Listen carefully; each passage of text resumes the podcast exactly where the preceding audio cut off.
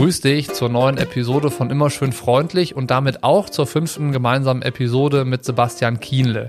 Sebi und ich sind einmal im Monat verabredet, um über sein letztes Jahr als Profi-AD zu sprechen und darüber, wie er die Triathlon-Welt erlebt und erlebt hat.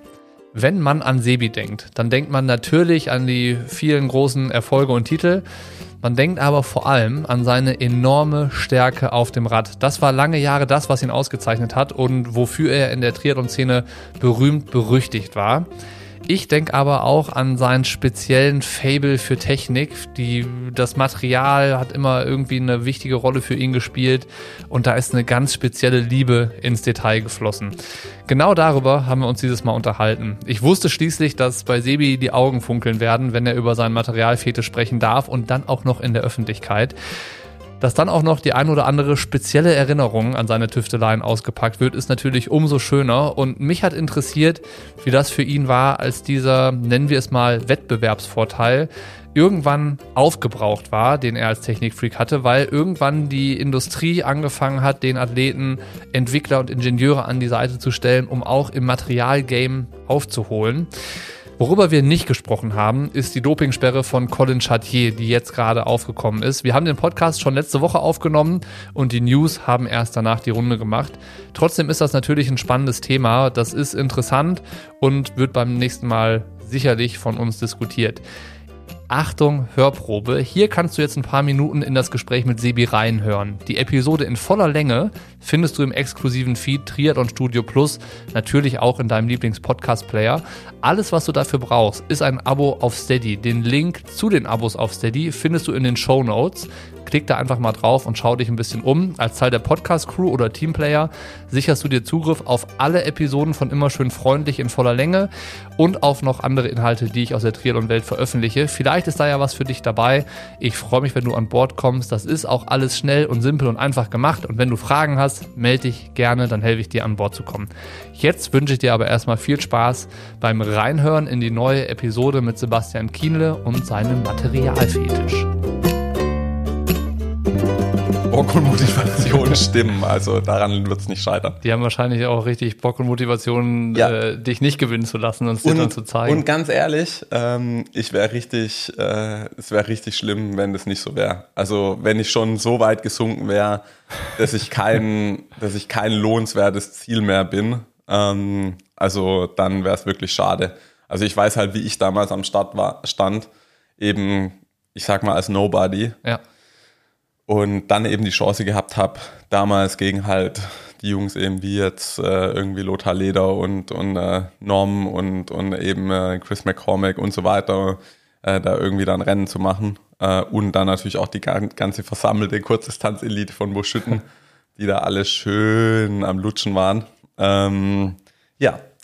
Ich glaube, da war ich motiviert. Ja. Das, das schönste Ergebnis für einen von den Jungs könnte wahrscheinlich sein, äh, wenn du hinter ihnen Zweiter wirst. Ja. Vielleicht, würde es dich auch am meisten Knapp. zufriedenstellen, wenn du sagst, okay, ja, das, äh, das fühlt sich gut an, hier Zweiter zu werden und von so einem jungen Knaben geschlagen zu werden. Ja, das kommt auch auf das Wie an, würde ich mal sagen. Aber ähm, äh, also ich sag mal, wenn es so kommt, dass mich jetzt äh, irgendwie äh, Tim Hellwig auf den letzten 400 Metern überläuft, dann glaube ich, habe ich schon mal ein ganz gutes Rennen gemacht. Also ähm, damit könnte ich absolut leben, ja. Aber ja. klar, wäre auch schön irgendwie den das ganze Kapitel abzuschließen mit noch einem Sieg, aber wie gesagt, das wird sicher hart. Also damals muss man auch sagen, dass ähm, ja, ich, ich tue, vielleicht stelle ich mein eigenes Licht da auch irgendwie ein bisschen unter den Scheffel, aber ähm, ich hatte damals auch teilweise einfach wahnsinnigen Vorteil, was das Material angeht. Ja. Also die anderen, wie gesagt, sind schon auch zum großen Teil einfach nicht fair gefahren in dem Rennen. Das gab es da schon relativ häufig, muss man leider so sagen. Ähm, aber dafür hatte ich halt teilweise, war ich auf einem ganz anderen Level unterwegs, weil wenn die Kurzdistanzler damals eben so ein Rennen gemacht haben, dann haben die das halt oft auf ihrem Rennrad gemacht. Die hatten noch nicht mal einen Zeitfahrhelm an. Und ich war da wirklich, also einfach, ich war da quasi 20 Jahre voraus, mehr oder weniger, was das Material anging, dann in dem Moment. Und ähm, das ist heute definitiv nicht mehr so. Also ich glaube jetzt äh, nicht, dass einer von den Jungs da jetzt mit dem Straßenrad am Start stehen wird. Ich glaube, du hast lange so Wettbewerbsvorteil genau deswegen gehabt. Also weil du dich da genau diesen kleinen Details schon gewidmet hast und so besessen davon warst von Material. Also ich würde die Folge auch gerne der Materialfetisch nennen. Oh, Von daher geil. sind wir jetzt auch so Da ein bisschen, freue ich mich ja jetzt richtig drauf auf die Folge. sind wir jetzt auch ein bisschen dabei. Und ich glaube, den Vorteil, den du da lange Zeit hattest, der ist dann irgendwann äh, immer mehr demokratisiert worden, weil halt auch Absolut. die Marken die Entwicklungsschritte mitgegangen sind und sowas. Wann hast du gemerkt, okay, der, der Vorteil, den du dadurch hattest, halt immer da das Quäntchen weiter zu sein, der rinnt mir gerade so ein bisschen durch die Finger. Wann kam das auf? Ich glaube, ähm, äh, zwei, also es ist natürlich ein Prozess, ja, aber ich glaube 2016, 2017 äh, war sicher so der größte ähm, Schritt, der, der stattgefunden hat von den, von den anderen. Ähm, richtig interessant war es aber tatsächlich meiner Meinung nach erst so, ich will mal sagen, fast 2020. 2020 habe ich mir damals das Rad von Magnus Ditlev in der Wechselzone in Daytona angeschaut. Und äh, ihr habt das, ich, lustigerweise habe ich das St. Pölten Rennvideo von Pushing Limits nochmal angeschaut. Und ähm, da habt ihr auch über, sein, über seine Lenkerkonstruktion da gesprochen, mit seiner Isomatte ähm, da, Alles da rein, genau, mit ähm, Gaffertape und so weiter. Und ich habe mir das angeschaut gehabt und ähm, äh, da habe ich an dem Rad habe ich auf jeden Fall gesehen, dass er auch sehr viel gelesen hat und keine Ahnung, viele Ideen da reingeflossen sind und er sich halt nicht nur mit dem Training beschäftigt, sondern halt auch wirklich tatsächlich mit, was ist effektiv, ja. Also der ist da halt ein 60er Blatt gefahren, einfach Kettenblatt und ähm, einfach, dass halt möglichst äh, die Kette in möglichst großen Radius laufen kann. Ähm, der hatte nicht, also du hast gesehen, der hat nicht viel, viel Kohle da reingesteckt, also nicht viel, äh, nicht einfach nur irgendwie die teuersten Sachen zusammengekauft, sondern wirklich sich viel Gedanken gemacht. Und du hast dann auch gesehen, zum Beispiel an Reifen, der hatte damals, äh, ich glaube, Vittoria, entweder, entweder damals die Vittoria drauf oder, also auf jeden Fall bei bicyclerollingresistance.com, glaube ich, ähm, kannst du ja, kann sich jeder anschauen, ähm, gibt es halt so eine große Liste. Und dann gibt es auch bei arrowcoach.uk, äh, keine Ahnung was, äh, ihr werdet es auch finden, ähm, gibt es auch Reifentests. Und du hast halt gesehen, der, der kennt die Tests alle, ja. also der hat die alle, alle irgendwie ähm, gelesen, hat sich das alles angeschaut. Und da hatte ich zum ersten Mal das Gefühl, okay, jetzt gibt es halt wirklich Leute, die sich Minimum genauso viel damit beschäftigen wie du und gleichzeitig war es bei mir so, dass ich weniger Lust hatte, noch so ewiglich Zeit dann irgendwo unten bei mir im Keller wegen jeder Schraube irgendwie rumzumachen und so weiter. Ich wollte das Rad einfach eingepackt haben und irgendwie jetzt dann auch mal gut, ja. Und ähm, halt nicht mehr irgendwie nochmal, was weiß ich, wie viel Stunden irgendwie auf einer Bahn rumfahren und nochmal irgendwelche Calfguards testen und sonst irgendwas, sondern ich habe dann eher halt gedacht, naja, es macht mehr Sinn, wenn du halt die drei Tage irgendwie in dein Training investierst, wie jetzt noch mehr irgendwie nochmal zu testen und so weiter. Und ähm, das gleiche hast du aber auch im Radsport einfach gesehen. Ich glaube, das gab so eine Parallelentwicklung. Ähm, ich kann mich dran erinnern, das kann mal jemand nachschauen. Ähm, und zwar bei meiner, bei meinem deutschen Meistertitel in äh, Schliersee 2006, glaube ich, war es. Ähm, bin ich zum Beispiel einen Helm gefahren und ich habe bei dem Helm, wir hatten damals einen Sponsor vom, vom Kader irgendwie, vom Landeskader Baden-Württemberg, äh, so einen ganz alten Casco-Helm, glaube ich. Der, der war auch nicht das Topmodell, sondern es war irgendwie eines der günstigsten Modelle. Aber es war halt wahnsinnig leicht und ich habe einfach alle Lüftungsöffnungen zugeklebt.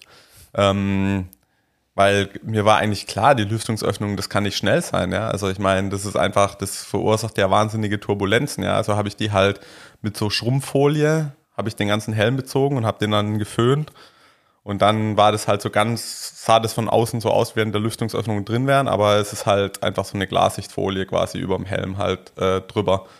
Und ähm, ja, ich, ich denke, heute kann ich das ja wahrscheinlich sagen, damals wurde es auch vielleicht noch nicht ganz so äh, kontrolliert. Außerdem habe ich den Helm halt innen äh, komplett quasi befeilt. Also ähm, der Helm war vielleicht nicht mehr ganz 100 Prozent. Befeilt, also mit der Pfeile dran. Mit der Pfeile habe ich innen habe ich innen reingefeilt, ja, weil, also du kannst natürlich den Helm trotzdem noch belüftet haben, auch ohne Lüftungsöffnung, ja. Also da gibt es so einen Effekt, der heißt Venturi-Effekt. Das ist so eine Art Kamineffekt. Also das heißt, wenn Luft über irgendwas drüber strömt und am Ende von dieser Strömung ist quasi eine Öffnung an dem Gegenstand, dann zieht es quasi Luft rein. Mhm. Ähm, einfach weil die Luft ja schneller ist wie die Luft, die im Gegenstand sich befindet quasi. Und dadurch strömt dann Helm äh, Luft unter den Helm einfach, auch ohne dass du halt äh, irgendwo eine Lüftungsöffnung halt hast. Dafür brauchst du aber Kanäle innerhalb von dem Helm. Die Kanäle muss ich natürlich etwas anlegen oder zumindest mal vergrößern. Also die waren da schon da, aber. Wie viel Zeit hast du in diesen Helm investiert? Also wirklich, ich bin mir sicher irgendwie acht oder zehn Stunden auf jeden Fall. Also ich glaube, ich habe auch Anfang, am Anfang einen leider kaputt gemacht, wo ich das übertrieben habe. Ähm, eine andere, weil du willst ja, glaube ich, genau sowas jetzt hören, oder? Hey, ja, Zeug. vielleicht bevor der nächste kommt. Ja. Ähm, was Nächste ist mir nämlich schon im Kopf. Was, was denkst du heute dazu, wenn du so eine Geschichte erzählst, dass du sowas mal gemacht hast? Das war die Hörprobe. Weiterhören kannst du im exklusiven Feed Triathlon Studio Plus. Den Zugriff sicherst du dir mit einem Abo auf Steady. Den Link zu den Abos findest du in den Show Notes. Schau dich da einfach mal um. Wenn du Teil der Podcast Crew oder Teamplayer wirst, sicherst du dir Zugriff auf alle Episoden von Immer schön freundlich in voller Länge, die du natürlich in deiner Lieblings-Podcast-Player-App abspielen kannst. Wenn du Fragen hast, wie das Ganze funktioniert, melde dich gerne. Ich glaube aber, es ist selbsterklärend und du kriegst das auch ohne Hilfe hin. Trotzdem stehe ich natürlich parat, um dir an Bord zu helfen und ich freue mich, wenn das was für dich ist. Ansonsten gebe ich das Wort nochmal zurück für Sebi, weil auch er die wöchentliche Spende, die durch alle Abonnenten möglich gemacht wird, in Höhe von 226 Euro verteilen darf. Wir hören uns hier nächste Woche Donnerstag wieder oder in voller Länge im Triathlon Studio Plus. Bis dahin, viele Grüße. Hier ein Verein direkt bei uns in der, in der Nähe und ähm, äh, ja, die, äh, die haben für, für so einen total kleinen Verein einfach eine richtig äh, coole äh, Sportgruppe. Da geht auch mein Sohn hin. Jetzt ähm, kann man natürlich sagen, ah cool, steckt er sich in die eigene Tasche rein.